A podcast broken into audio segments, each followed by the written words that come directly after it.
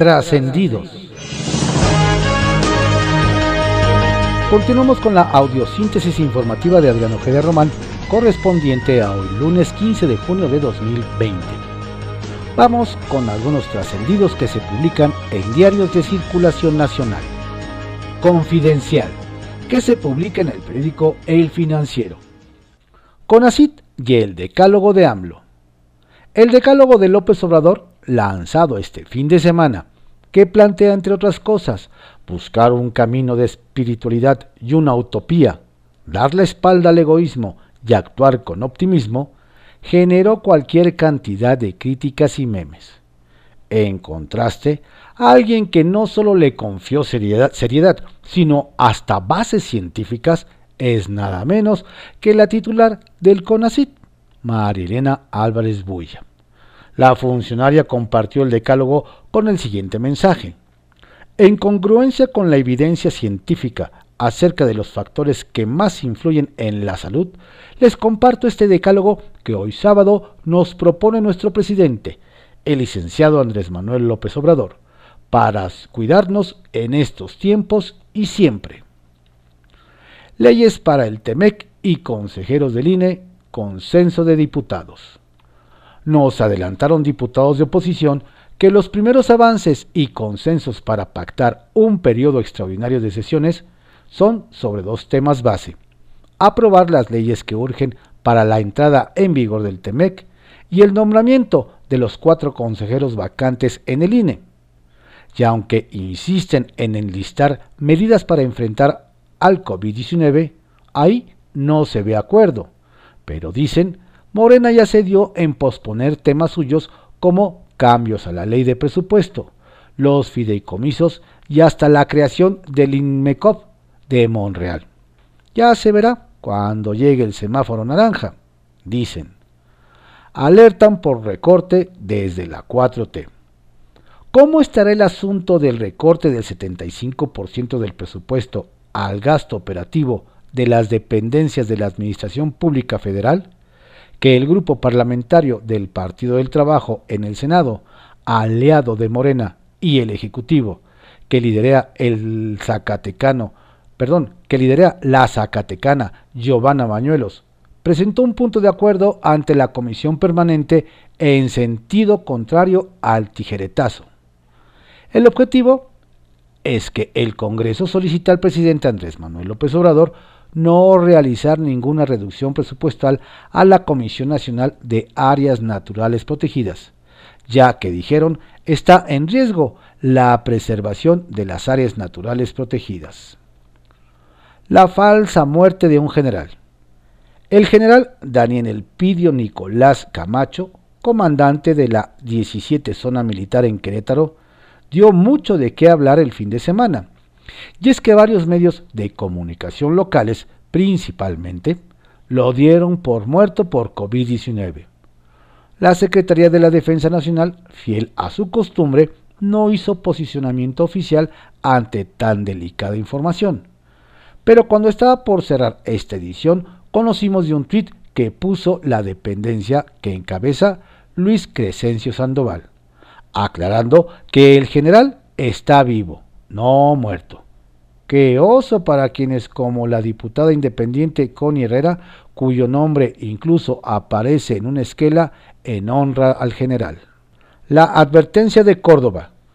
Nos guste o no la base de nuestra convivencia democrática, se ha agotado ya el plazo para modificar las leyes electorales, advirtió el titular del INE, Lorenzo Córdoba. Llamó la atención el mensaje que hizo el consejero presidente, pues en su videomensaje también apuntó que México ya vivió en su pasado reciente la intromisión del Poder Ejecutivo en un proceso electoral y que no deben repetirse conductas antidemocráticas que en el pasado pusieron en riesgo la equidad de las contiendas y los cauces institucionales de nuestra democracia.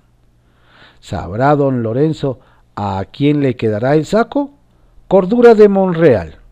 Un punto a favor del senador Ricardo Monreal, quien el día de ayer anunció su decisión de no presentar por lo pronto su propuesta para reformar los organismos reguladores como planteó la semana pasada.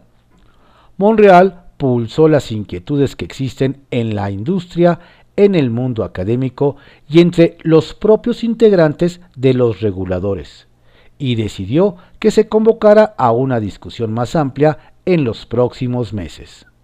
Ojalá hubiera más integrantes de la 4T que rectificaran cuando las evidencias indicaran que no es el momento para determinadas políticas públicas.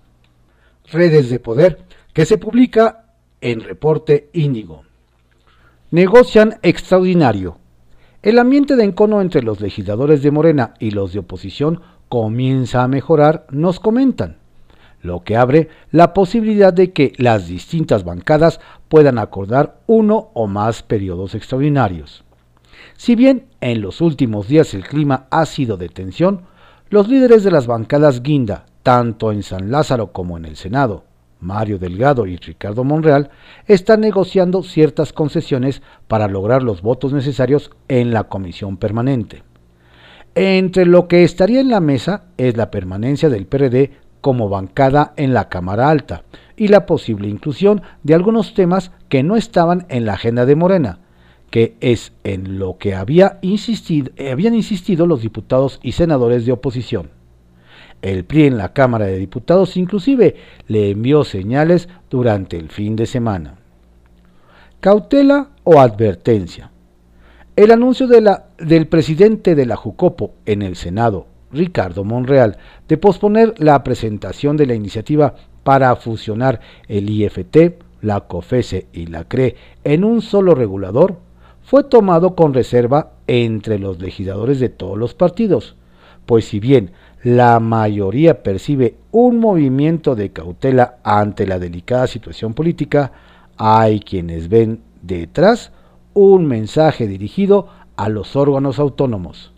Hay que recordar que las impugnaciones presentadas en contra de los límites, límites salariales siguen su curso en la Suprema Corte que aún no resuelve de fondo y que precisamente son estos órganos los que tienen algunos de los sueldos más altos.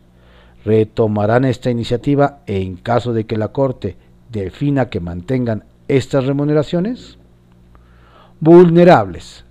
El movimiento de pueblos, comunidades y organizaciones indígenas, Movimiento Nacional, dio a conocer que el riesgo de fallecer de un indígena infectado por COVID-19 es 70% mayor con respecto a otro enfermo por este mal no indígena. Mientras en México el grado de letalidad por el coronavirus es alrededor del 10% en promedio, en las comunidades indígenas este es de cerca de 17.5%, lo que revela, revela la vulnerabilidad que tienen las comunidades originarias ante la pandemia, tanto en las grandes urbes como en sus lugares de origen. Ante esto, diversos grupos han hecho una serie de solicitudes a las autoridades de diferentes niveles de gobierno para que los pueblos indígenas sean atendidos de forma más eficiente, pues ni con los cambios de gobierno dejan de ser el sector más olvidado. Templo Mayor, por Fray Bartolomé, que se publica en el periódico Reforma. Qué bien que Andrés Manuel López Obrador incluyó en su decálogo la necesidad de ser optimistas. Qué mal que la realidad se empeña en llevarle la contraria. Mientras el presidente de México ve en su bola de cristal que el país tendrá una pronta recuperación económica en forma de B, levantarse tan rápido como se cayó los analistas dicen que sería bonito que fuera cierto, pero no hay de dónde agarrarse para sustentarlo. De entrada está el informe de JP Morgan, que tuvo que modificar a la baja sus previsiones para ubicar la caída de la economía este año en 10.5%. Y eso no es lo peor. El reporte de Integralia sobre los efectos del coronavirus es contundente en que no puede haber recuperación sin inversión privada. Y esta ya venía en descenso antes del COVID-19, al grado de que ya lleva seis trimestres consecutivos de contracción. a lo cual se suma la falta de certeza jurídica, la ausencia de un plan integral de infraestructura y el alejamiento entre el gobierno y los empresarios. Pero bueno, el presidente ya dijo que hay que comer frutas y verduras. Háganle caso. Allá en Tamaulipas están intrigados con qué tipo de gestiones planea hacer Luisa María Alcalde y Rosario Pedro Ibarra para cumplir con el encargo presidencial de defender a la abogada Susana Prieto. Y es que la laborista no está detenida por sus actividades sindicales, sino por acusaciones penales de motín, amenazas y delitos contra servidores públicos. Entre otros cargos es señalada por la violenta toma de instalaciones de una Junta de Conciliación y Arbitraje local para exigir que los trabajadores de una empresa pagaran jugosas cuotas a un sindicato que ella misma inventó. Falta ver además si la administración panista atiende a la secretaria del Trabajo luego de que el año pasado hizo oídos sordos a las peticiones de empresas y autoridades para poner un alto a las extorsiones sindicales de la propia Susana Prieto y de Napoleón Gómez Urrutia, que hundieron a Matamoros en su peor crisis laboral con tomas ilegales de empresas y que provocaron la pérdida de miles de empleos. El senador Ricardo Monreal se presentó como el bombero salvador al apagar el incendio, que él mismo inició. No está claro si se vio rebasado por las reacciones a su intentona de desaparecer los órganos reguladores autónomos, pero como sea, es de reconocerle al morenista que se haya mantenido como uno de los pocos representantes de la 4T que escucha otras voces y no solo las de su cabeza. Por cierto, que el anuncio de ayer permitió ver que el Zacatecano ya tiene plataforma digital, ya hasta logotipo de su nombre. Por si se ofrece. Trascendió que se publica en el periódico Milenio. Trascendió que los ministros de la primera sala de la Suprema Corte de Justicia de la Nación debatirán esta semana un tema que incidirá en la forma en que las autoridades calcularán las indemnizaciones que se pagan a las víctimas de la violencia en México. Hasta ahora han aplazado dos veces la discusión de un amparo otorgado a una familia que perdió un hijo en el incendio de la guardería ABC en Hermosillo y exige una cantidad considerable.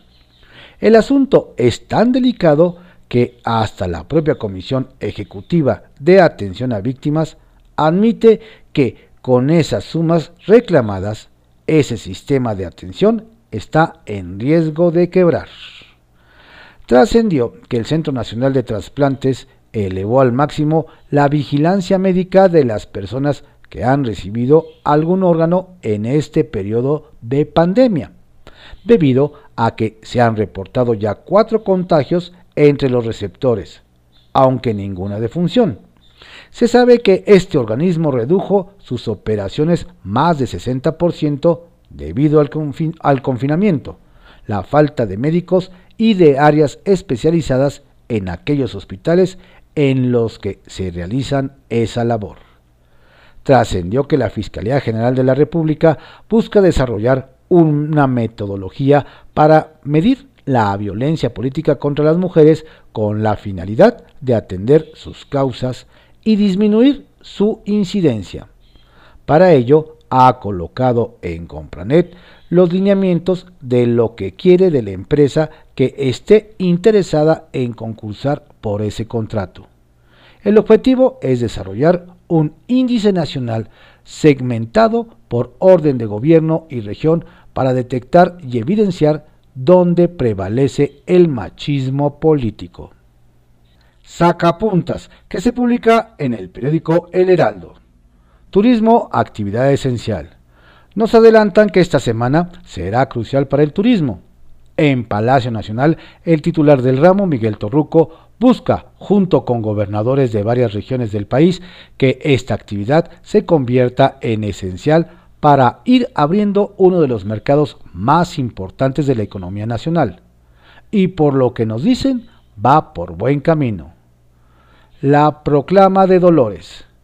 Desde la cuna de la independencia nacional, Dolores Hidalgo, Guanajuato, nueve gobernadores del PAN con Diego Sinoé como anfitrión suscribieron el acuerdo en defensa de la libertad, la democracia y el federalismo, con el que buscan, dijeron, generar una ruta de cambio y dar paso a un país unido, próspero y triunfador. Monreal corrige. Buen sabor de boca dejó el senador Ricardo Monreal, quien no echó en saco roto las críticas que recibió por su iniciativa para crear el Instituto Nacional de Mercados y Competencia para el Bienestar. Decidió posponer la presentación del proyecto a fin de escuchar propuestas y construir acuerdos que lleven a un órgano que beneficie a consumidores y empresas. Vacante en la Secretaría de Relaciones Exteriores. La eventual puesta en marcha del tratado entre México, Estados Unidos y Canadá, TEMEC, trajo ajustes en la Secretaría de Relaciones Exteriores, pero nos recuerdan que una plaza vacante es la del titular del Instituto de los Mexicanos en el extranjero, que lleva cuatro meses sin un responsable, tras la destitución de su último director, Roberto Valdovinos. Golpean en bloque. Este fin de semana, la guerra entre las tribus de Morena arreció. Mientras la Comisión de Honestidad y Justicia anunció el inicio de un proceso contra el gobernador poblano Miguel Barbosa, la secretaria general Jacob Polensky intensificó su estrategia en redes sociales contra el Comité Ejecutivo Nacional. Todo esto con la elección de 2021 casi tocando la puerta. Estos fueron algunos trascendidos que se publican en diarios de circulación nacional en la audiosíntesis informativa de Adrián Ojeda Román, correspondiente a hoy lunes 15 de junio de 2020. Tenga usted un excelente inicio de semana y una semana estupenda. Por favor, cuídese. Estamos en semáforo rojo. Cuide a su familia y cuídese usted.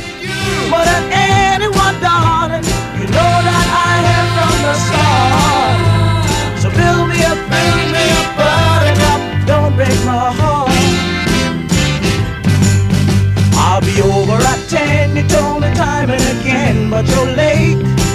I wait around and then I run to the door. I can't take anymore. It's you. You let me down again.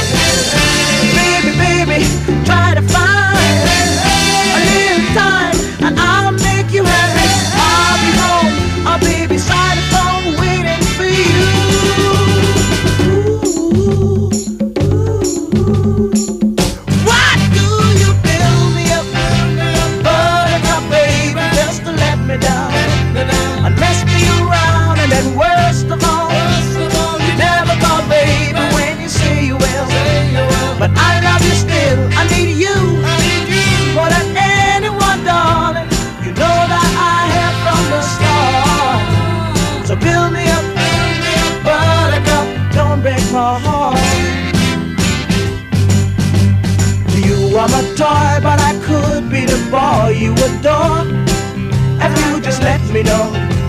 Although you are true, I'm attracted to you all the more. Why do I need you so? Baby, baby, try to find.